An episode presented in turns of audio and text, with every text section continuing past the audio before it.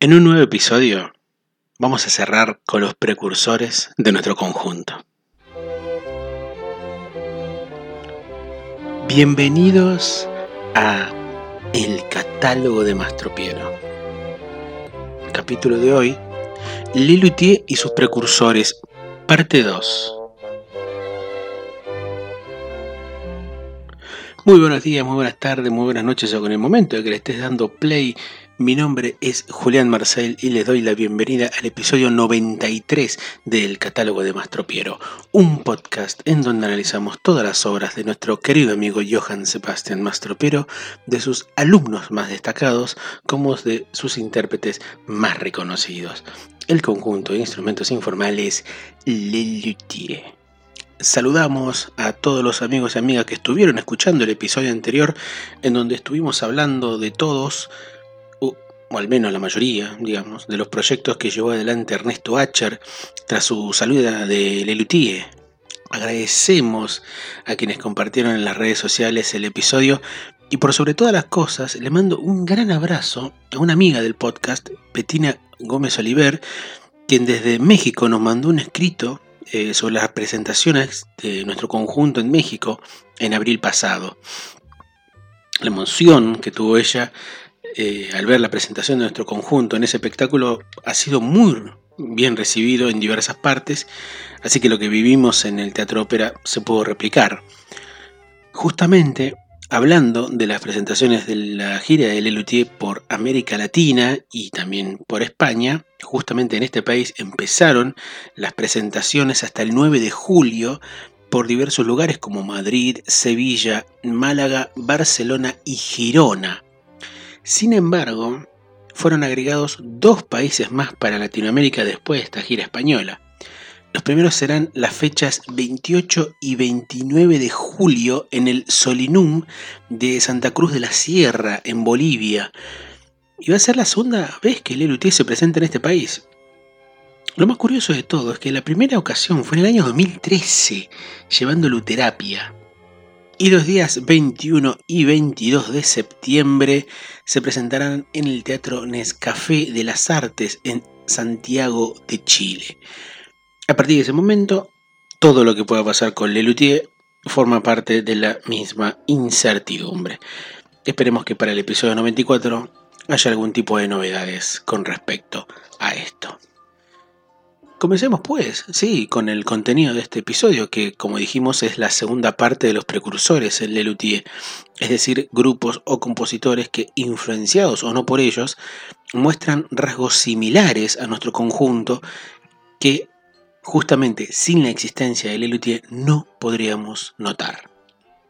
En la primera parte de los precursores hablamos de Le Quatre Barbu, hablamos también de P.D.Q. Bach, hablamos de los cinco grandes del buen humor, y otros. Tras haber publicado el episodio, aparecieron voces de oyentes que sugirieron otros nombres que efectivamente podemos incluir dentro de este tipo de artistas.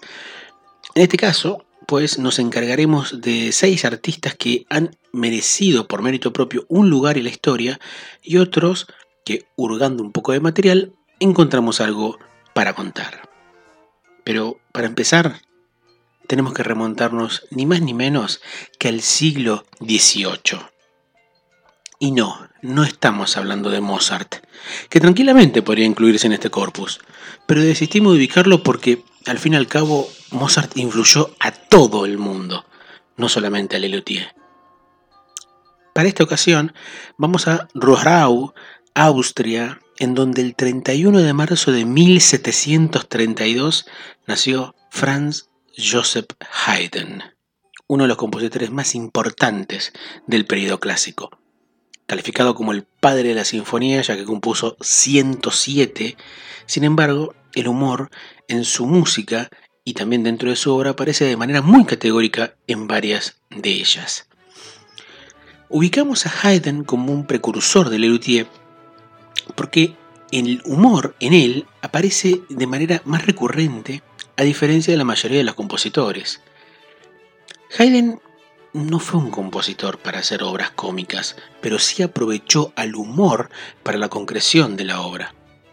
Sin embargo, en algunas de sus óperas podemos ver que estas aparecen como drama jocoso o drama giocoso en italiano.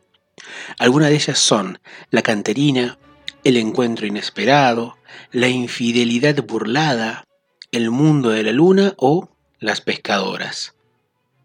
Vamos a tomar algunos ejemplos de las sinfonías para este episodio y tomaremos para eso a un artículo que escribió Soledad Hernando llamado El humor y la música. Uno de los recursos que Haydn empleaba para expresar humor dentro de sus obras instrumentales era la sorpresa. Conseguía este efecto utilizando, por ejemplo, silencios repentinos, cambios súbitos de dinámica o usando también temas rapidísimos. El ejemplo más célebre es el de su Sinfonía 94 llamada La Sorpresa. Como a Haydn le disgustaba que la gente fuese a los conciertos a dormir, sorprendía a la audiencia mediante un fortísimo golpe en el segundo movimiento. La velocidad también es usada con fines humorísticos, como por ejemplo en el final de la Sinfonía 102. Haydn acá usa pequeños motivos que se suceden a toda velocidad, lo cual produce cierta risa nerviosa, ¿no? Otro recurso que él usa es el ostinato o la repetición. Un ostinato es una figura rítmica que se repite durante varios compases, ¿no?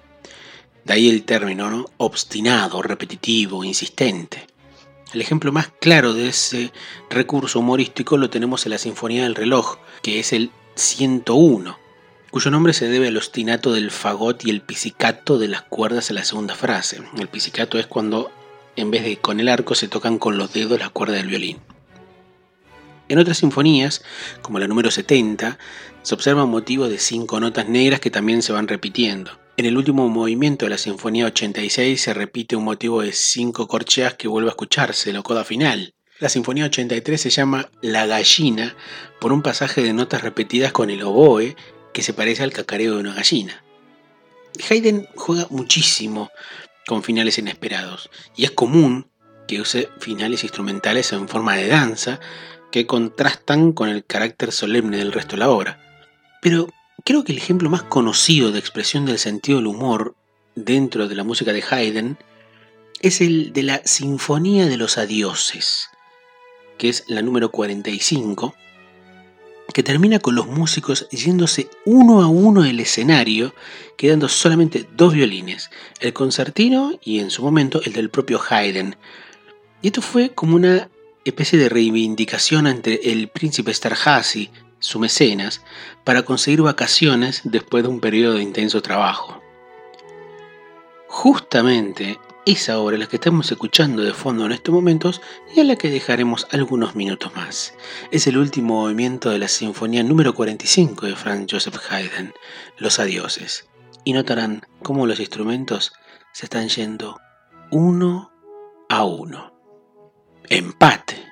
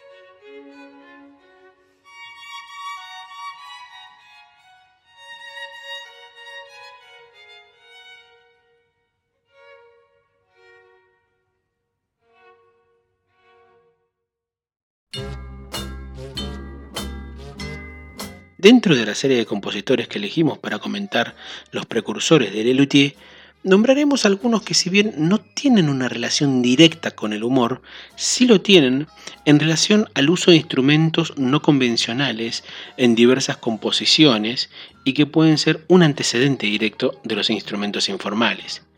¿Qué vale decir? No son un invento de Lelutier, sino parte de una tradición que ya tenía por lo menos un siglo de inventados. No olvidemos que la primera parte de estos precursores comentamos sobre la troupe Garraus, que ya tenían algunos instrumentos, entre comillas, informales, antes de ser denominados de esa manera.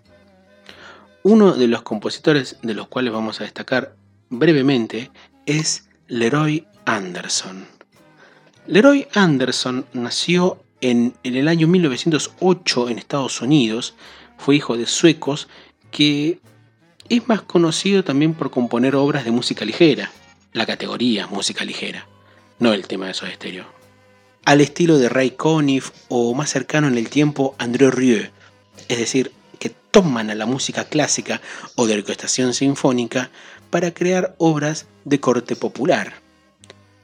Anderson fue uno de los más conocidos, no solamente por sus obras grabadas en disco, sino también en bandas de sonido o también programas de televisión.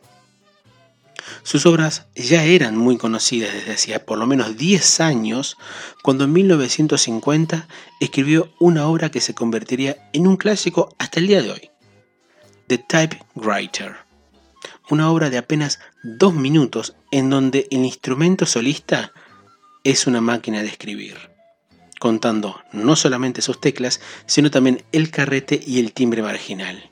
No sería la primera vez que una máquina de escribir sería usada para una obra musical. Ya en su momento, Eric Satie lo había hecho y en los años 70, Frank Zappa, de quien hablaremos luego, también lo utilizó en una canción. La astucia de Anderson para componer una obra con instrumentos no musicales se repetiría cuatro años después, cuando compondría en 1954 un ballet breve de tres minutos llamado The Sandpaper, en donde los instrumentos solistas son papeles de lija que al ser frotados crean una música bastante interesante. Justamente esta es lo que no vamos a escuchar a continuación, pero lo que sí vamos a ir es The Typewriter, la máquina de escribir. Lo interpreta la Orquesta Sinfónica de Islandia con el maestro Bernhardur Wilkinson y Steph van Oosterhout como solista de máquinas de escribir.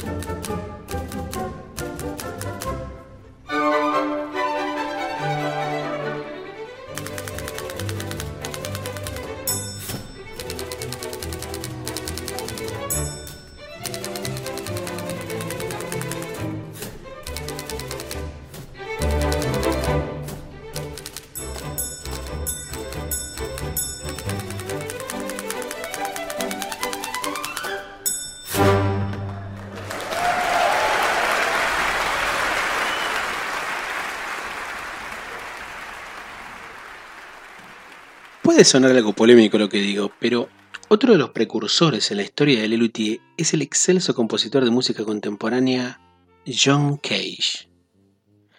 Nacido en Los Ángeles en 1922, es uno de los compositores más importantes del siglo XX, no solo por su propuesta creativa, sino también por las influencias generadas en el mundo entero. Muchas de sus obras son consideradas piezas clásicas e importantes dentro de la música, pero hay un espacio en donde el humor, lo absurdo, lo extraño, tiene muchísimo protagonismo. Hay tres formas de tomar a John Cage. Tomárselo muy seriamente, lo cual sería un error, porque el grado de irreverencia es importante. Otra sería tomárselo en broma, lo cual sería no comprender el trabajo de rompimiento de esquemas clásicos en el compositor, que también es un error. O tomárselo en un término medio, del mismo modo que un compositor que veremos más adelante. Tomárselo en ese medio término es comprender que detrás de ese objeto aparentemente burdo o de esa creación particular hay un trabajo que busca impactar, que busca generar polémica, del mismo modo que la letrina de Duchamp o los primeros intentos de la música electrónica. Probablemente la obra más conocida de John Cage es 4 minutos 33 segundos, una obra en tres movimientos en donde no se ejecuta ninguna nota. Cage, toda su vida, a partir de su cercanía al budismo, consideró al silencio como una presencia más que importante de la música. Y esta obra, de 1952, es un clásico de todos los tiempos. La recepción que tuvo originalmente fue polémica, porque mucha gente lo consideró una broma de mal gusto. Pero Cage insistía en que el silencio es un concepto. La obra, cada vez que se la ejecuta, se compone de ruidos accidentales, respiros, toses que acompañan esos minutos de silencio. Ese atrevimiento hoy en día es valorado, pero al principio fue bastante criticado, aunque hizo a Cage mucho le importó. Hay dos puntos en los cuales escojo a John Cage como un precursor del Lelutier. El primero es la composición de obras en donde diversos objetos cotidianos toman el rol de instrumentos musicales. Hay un video para mí muy interesante del compositor de 48 años en aquel momento, presentándose en un eh, programa de televisión llamado I Got a Secret en el año 1960. En ese programa, eh, Cage deja varios artefactos sanitarios junto con un piano preparado, después vamos a volver sobre este concepto, y que genera música azarosa a partir de los ruidos de distintas corrientes de aguas como regaderas, tinas, incluso lleva eh, patitos de hule, canillas. La obra se llama Water Walk y lo que podía parecer serio en un principio termina generando la carcajada de los presentes. Ese tipo de performance muestra ese efecto cómico, pero estudiado termina formando parte de los conceptos rupturistas del mismo Cage. Es curioso notar que esto que hizo Cage Apenas cuatro o cinco años después, en una reunión de coreutas, los que serían integrantes del Lelutier interpretaron una obra muy parecida a esa de Cage llamado Iaquai di Roma, en donde se escuchaban ruidos de inodoros, de cloacas, de flush de baños, también de canillas, etc., en una cinta de cassette. El tema es que esta obra no fue muy bien recibida por el director del coro de la Facultad de Ingeniería, Virtu Maraño, quien tras escuchar pocos segundos de esta cinta se levantó y se fue de la fiesta, totalmente indignado. Es muy curioso notar que también en 1998 Lelutier escribiría una obra como Loas al cuarto de baño, en donde los instrumentos informales también son objetos sanitarios, como inodoros, duchas, calefones o las tablas de un inodoro. El segundo punto por el que me permito tomar a John Cage como precursor del Lelutier es lo que mencionamos recién, el uso del piano preparado. Si bien en este caso no hay una presencia humorística, sí es la intervención de objetos cotidianos sobre un instrumento. El piano preparado, cuenta Cage en su imprescindible libro Ritmo, etc., surgió como un remedio para crear una alternativa de sonido en el piano. En 1938, él intentaba buscar un sonido para una obra compuesta para percusión, pero siendo el escenario tan pequeño, lo único que podía disponer para, para trabajar era un piano de cola. Y recordó que había compositores que distorsionaban el sonido de una tecla colocando un dedo sobre la, la cuerda del piano, sobre la cuerda correspondiente de la nota del piano. Tras intentar con varios objetos, vio que los clavos y los tornillos podían perfectamente encajar entre las teclas cambiando rotundamente el sonido. Este tipo de intervenciones lo acerca más a los instrumentos informales y es por ese tipo de cosas que Cage ha ganado su merecida fama. Justamente de Cage, de Sean Cage, vamos a escuchar una obra breve de menos de dos minutos de duración. Es la sonata número 5 para piano preparado.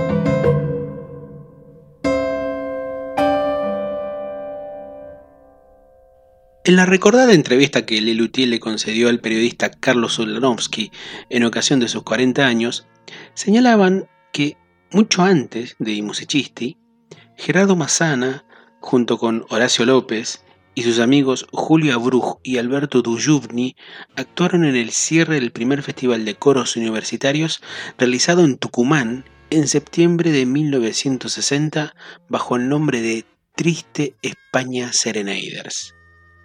Este grupo estaba dedicado a hacer música y humor, con una mezcla especial. Triste España es una cita a Triste España sin Ventura, una canción de Juan de la Encina que era un clásico de los coros. Y el Serenaders en realidad es una palabra en inglés para decir serenateros, es decir, quienes interpretan serenatas pero que este término fue utilizado para diversos grupos y realizar canciones de corte popular. Aunque hubo un caso que el mismo Marcos Munstock cita en esa entrevista que perfectamente aplica como un precursor de Lelutier. Y estamos hablando de los Tururú Serenaders, este fue un grupo humorístico musical creado en el año 1958 por el enorme humorista argentino Juan Carlos Colombres, más conocido como Landru, para su programa de televisión, tomando como referencia algunos de los personajes que él dibujaba y escribía para su revista Tía Vicenta, un clásico de las revistas humorísticas en nuestro país. El grupo tuvo vida durante apenas un año, pero fue el suficiente para tener éxito. Solamente grabaron seis canciones que fueron publicadas en un EP con cuatro canciones, Japonesita, Trácate, Tururú Tururú y Sultana, y poco después un simple con dos composiciones, Alegría y Castañas de Cayú. Los integrantes de ese grupo eran músicos y compositores de renombre en Argentina, si se hurga un poco. En saxo, bandoneón y composición de los temas, junto con el mismo Landru, estaba Santos Lipesker, un autor que creó Sinfonía Arrabal, Tristezas y Hablemos Francamente, entre otros clásicos del tango. En violín estaba Hernán Oliva, quizás uno de los mejores intérpretes en su instrumento en Latinoamérica, casi olvidado hoy en día, y que recomendamos escuchar fervorosamente sus cinco discos.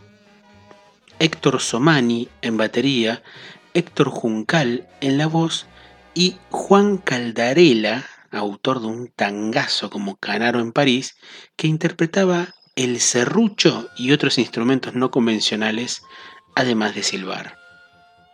Estos vínculos son aún más directos con Lelutier y su prehistoria en el uso de instrumentos poco convencionales para hacer música. Lo más curioso de todo es que Caldarela era ejecutante de serrucho desde hacía bastante tiempo. De hecho, el serrucho como instrumento no convencional, entre comillas, empieza a ser popular apenas comenzado el siglo XX, en donde un arco es frotado sobre una hoja de acero para generar esas notas tan agudas. La base de madera de la herramienta sirve como apoyatura de las piernas y sobre la cima de la hoja de acero otro mango se encarga de doblarla para lograr las vibraciones de las notas más agudas y como recordarán, su sonido es muy parecido al del Termin, ese instrumento electrónico que se tocaba sin tocar. Seguramente Gerardo Massana o alguno de sus compañeros de los Triste España Sereneider hayan escuchado los tururú para su proyecto, que es apenas una semilla de lo que sería más adelante la representación del Fliglo del Pirata, luego la cantata Modatón y Musicisti y por último el conjunto de instrumentos informales Le Luthier.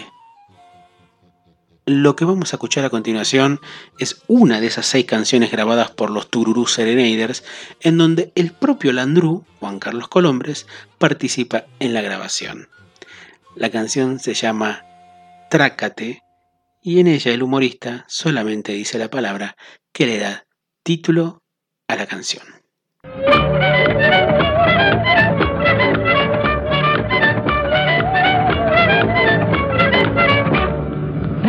Ale, eh, mulatita, baila conmigo este traquecito. ¡Rágate!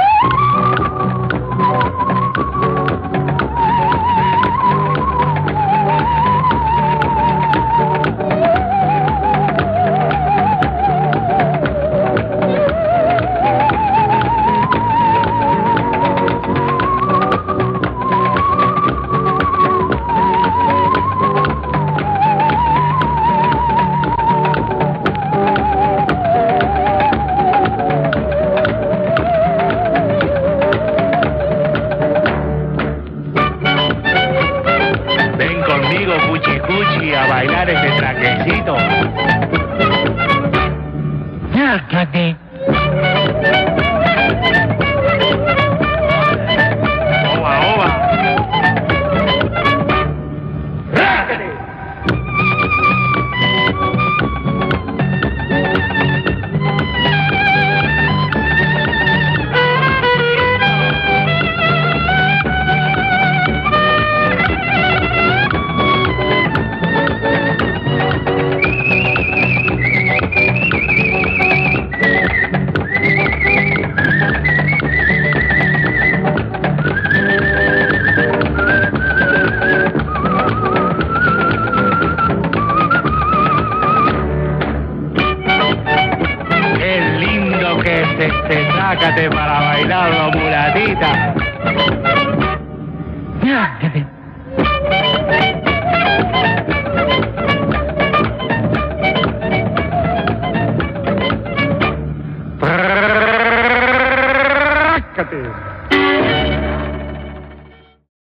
Probablemente el menos músico de los mencionados en este episodio también sea uno de los que más despertó la mecha de Lelutier y sus fundadores, sobre todo de Gerardo Massana, para surgir a escena. Estamos hablando de Gerard Hoffnung, quien se destacó más por ser locutor y sobre todo dibujante. Ese trabajo, el de dibujante, fue el que le permitió llegar a la música y a los ámbitos musicales más reputados, con perdón de la palabra ámbito. Si bien él ya era un notable intérprete de tuba, sus dibujos musicales, burlándose de las instrumentaciones, de las enormes orquestas o de los directores que dirigían con énfasis, le valieron no solo fama en Inglaterra, país que tras escapar de la Alemania nazi donde nació terminó acogiéndolo, con perdón de la palabra nazi, sino también amistades muy importantes dentro del ámbito de la música, como el prestigioso director Malcolm Arnold. A partir de sus muestras sobre dibujos, como los libros que fueron publicándose sobre estas mismas viñetas, como Maestro de 1953, Hoffnung se convirtió en un artista popular en Inglaterra. Una tarde de abril de 1956, convenció al director del Royal Albert Hall, al mismísimo Malcolm Arnold y demás empresarios de llevar a cabo un festival de música cuyo principal componente sea el humor. Que haya compositores que escriban obras específicamente con ese fin, además de recordar algunas otras olvidadas, porque, según su criterio, la comedia era una gran herramienta tanto como el drama para poder transmitir alguna sensación. Ya existían obras musicales en donde la comedia estaba presente, como las que mencionamos antes sobre Haydn y también muchas otras obras de Mozart. Pero dedicar un festival exclusivamente a este tema fue la prioridad de Hoffnung. Con localidades agotadas en menos de dos horas, el 13 de noviembre de 1956 se llevó a cabo el primero de los Hoffnung Music Festival, que fue grabado y editado por EMI al año siguiente. El concierto fue todo un éxito, y ese disco, junto con las grabaciones del festival organizado en 1958, le dieron no solo más fama a Hoffnung, sino también una repercusión internacional por llevar adelante esa propuesta de música humorística. Lamentablemente, y con apenas 34 años, Gerard Hoffnung murió el 28 de septiembre de 1959 tras una hemorragia cerebral. En 1961, en homenaje al mismo Hoffnung, se realizó otro festival con obras también inéditas. Lo más curioso de todo es que Hoffnung no intervenía en las composiciones, Existe un video, sí, en donde se lo ve haciendo morisquetas bastante extrañas para dirigir una obra, que es el concierto para director y orquesta de Francis Jagren, pero él no intervenía en la composición. Se lo ve tocando la tuba en otros momentos, pero en general, de su parte, venía el lado de la producción del festival, lo cual le daba su peculiar característica. Cuando murió, fue un acontecimiento. El legendario periódico The Times publicó un obituario que decía, Hoffnung fue, entre otras cosas, artista, músico, lingüista, narrador, cuáquero, bon viveur, visitador de prisiones y mimo. Es habitual decir que un hombre ha dejado un vacío que no se puede llenar. Para Gerard Hoffnung se necesitaría un puñado de hombres, todos ellos muy dotados. Julio Katz fue amigo de Gerardo Massana y solía organizar reuniones para escuchar música y conocer gente. Este tipo de encuentros permitía conocer también artistas que en general no eran escuchados en Argentina, como los mismos Le Quatre P.D.Q. Bach que mencionamos en la primera parte de los precursores, o el mismo Gerard Hoffnung.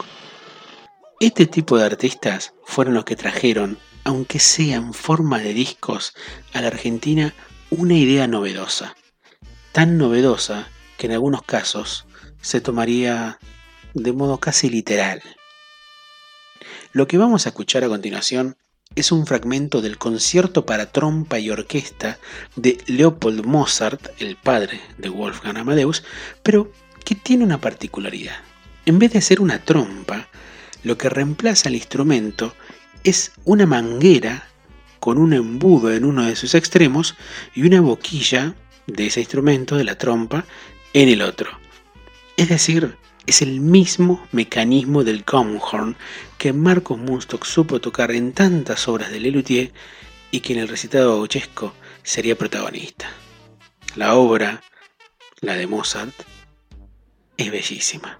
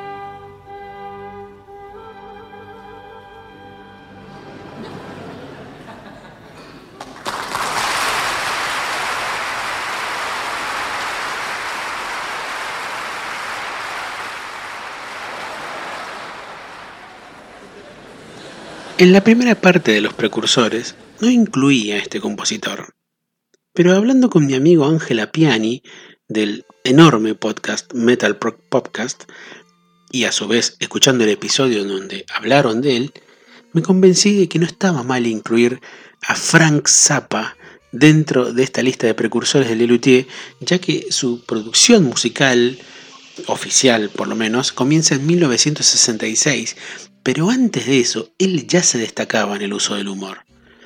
Es por eso que agregamos como último compositor de esta lista de precursores a Frank Vincent Zappa, compositor nacido en Baltimore en 1940 y fallecido en 1993. Trataré de ser algo breve la obra de Zappa, no solamente porque son más de 130 discos editados, sino también porque yo soy fanático de Zappa tanto como de Lelutier, y me centraré hasta el año 1967, que es el año en que nuestro conjunto nace. No hay conexiones en sí concretas entre ambos, pero sí hay un contexto semejante, una necesidad de reírse de las cosas en ambos que los convierte hermanados en su propuesta y que nos permite pensar a Zappa como un precursor de Lelutier. Las influencias de Zappa son tan distintas como su propia música. La música de Stravinsky, la música de vanguardia, Edgar Varese, los grupos de doo-wop al estilo de los plateros o mismo el jazz moderno. El espacio para el humor lo tenía Zappa a la hora de explicar sus obras o bien para contar ciertas historias en donde el absurdo y el surrealismo son sus protagonistas. Solo por citar alguna de, esas tantas canciones. Hay una en especial que se llama Billy the Mountain, que es una obra que dura 25 minutos, en donde el protagonista es una montaña, Billy, que después de haber sido explotado por los turistas para sacarse fotos, decide irse de vacaciones junto con Ethel, su esposa, que es un árbol que crece en sus hombros. Bueno, así son sus obras. En 1963, del mismo modo que lo hizo John Cage, como comentamos antes, Frank Zappa se presentó en el programa de Steve Allen un programa popular en aquellos años, en donde iba a ejecutar un concierto para orquesta y bicicleta. Las ruedas de la bicicleta tocada con unos palos de batería iban a ser el instrumento del que también Steve Allen iba a ser ejecutante. Si pueden buscarlo, ese video está en YouTube para deleitarse. Con esto queremos decir dos cosas. La primera, la relación entre Zappa y el humor musical está presente desde sus mismos inicios, siempre con el único fin de divertirse. Y la segunda es que tanto Lelutier como Zappa utilizaron una bicicleta como instrumento informal.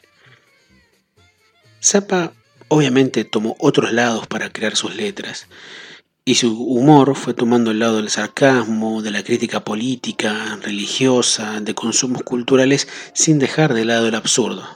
Pero en los años 60, a excepción de algunas composiciones, sus discos y obras buscaban romper con la lógica de las canciones de la época es decir, terminar con las canciones de amor. El primer disco, cuando lo escuchás, el primer disco de Zappa oficial, ¿no? Freak Out de 1966, cuando lo escuchás, pensás que al principio no dista demasiado de las canciones de los plateros, pero en el fondo esas canciones eran burlas a todo eso. Otro punto que lo une a Lelutier, es decir, la parodia del consumo popular. Entre 1965 y 1967, su grupo, The Mothers of Invention, era un show absoluto en donde podían presenciarse momentos de combinación de rock con música clásica. Justamente de esas performances de Frank Zappa and the Mothers of Invention, escucharemos un pequeño medley que compone temas de Stravinsky, The Supremes, The Doubles y un tema de las mismas Mothers, Big Lag Emma. Escuchen a Zappa, porque nunca van a encontrar momentos de aburrimiento. Y sí, lo comparo al mismo nivel de Lelutier, lo ubico a la misma altura de Lelutier. Dedico esto al amigo Ángela Piani, que supo convencerme para incluirlo en esta lista de precursores de Lelutier.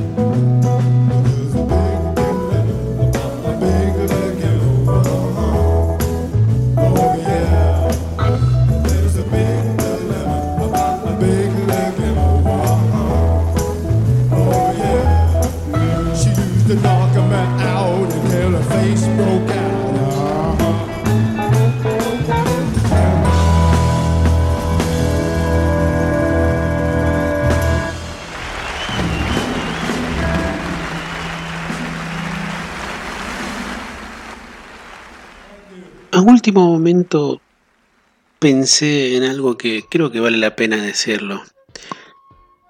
Tanto Zappa como John Cage y los mismos Lelutier, en el caso de ellos y Musicisti, han tomado la televisión y han buscado en la televisión un lugar de reconocimiento para su propia obra, no solamente para el reconocimiento de su, de su seriedad a la hora de componer algo, sino por sobre todas las cosas a la hora de ser tomados en serio por un público y darse a conocer, por supuesto. Lo pienso en John Cage cuando hizo su Water Music en el año 1960. Lo pienso en Frank Zappa, como escuchamos recién, no en la obra, sino lo que escuchamos recién cuando hablamos de su concierto para orquesta y bicicleta. Y también lo relaciono con el musicista que en el año 1965 se presentaron en el programa Telecataplum e hicieron una obra también para poder llegar al gran público y que escogieron en programas populares ese lugar para poder llevar a cabo esa propuesta. Y es muy curioso también saber cómo ha cambiado la televisión en los últimos años, porque este tipo de cosas ya no pasaría. Y lo que vimos en Estados Unidos en los 60, como también en Argentina en 1965, hoy sería muy distinto. Quizás otras plataformas sirvan para la difusión, como por ejemplo YouTube. Pero ¿cuántas cosas han cambiado en los últimos años? Tras esta reflexión sesuda, sobre todo en verano, vamos a finalizar este episodio escuchando de nuevo a Frank Zappa, pero esta vez con algo que es parte de un disco de corte experimental que a mí me fascina, que se llama Lampy Gravy, aunque el fragmento que escucharemos no es precisamente experimental y que son los dos minutos finales de ese disco y que la protagonista es una canción surf estilo surf que a mí me parece bellísima pero solamente por el gusto de pasarlo o sea en qué momento voy a volver a pasar Frank Zappa pero antes de finalizar les invitamos a que sigan nuestro perfil de Instagram arroba el catálogo de Mastropiero en donde dejaremos material referido a este episodio. Le agradecemos también al querido Ferpo Carpo, quien desde su habitáculo siniestro sabe compartir su archivo, y le comentamos que para el próximo episodio vamos a hablar sobre las influencias que Lelutier tuvo en otros conjuntos. Voy a tratar de limitarme a lo que es Argentina y algunos países de Iberoamérica, pero bien sabemos que la influencia de Lelutier ha llegado a todas partes, así que trataremos de hacer un recorte y va a ser un solo episodio sobre esto porque son muchas las, las bandas o los grupos o los solistas con los cuales Lelutier ha tenido influencia. Así que trataré de limitarme, digamos, a los que son más conocidos. Eso espero que sea en breve, en el episodio 94 del catálogo de Mastro Piero. Pero, le recordamos, escucharemos a Frank Zappa haciendo el final de su disco de 1968, grabado en el 67, Lampy Gravy, para finalizar este episodio del catálogo de Mastro Piero, que aunque no lo crean, es un podcast sobre Lelutier. Mi nombre es Julián Marcel y todo sapeado me despido. Hasta el próximo episodio.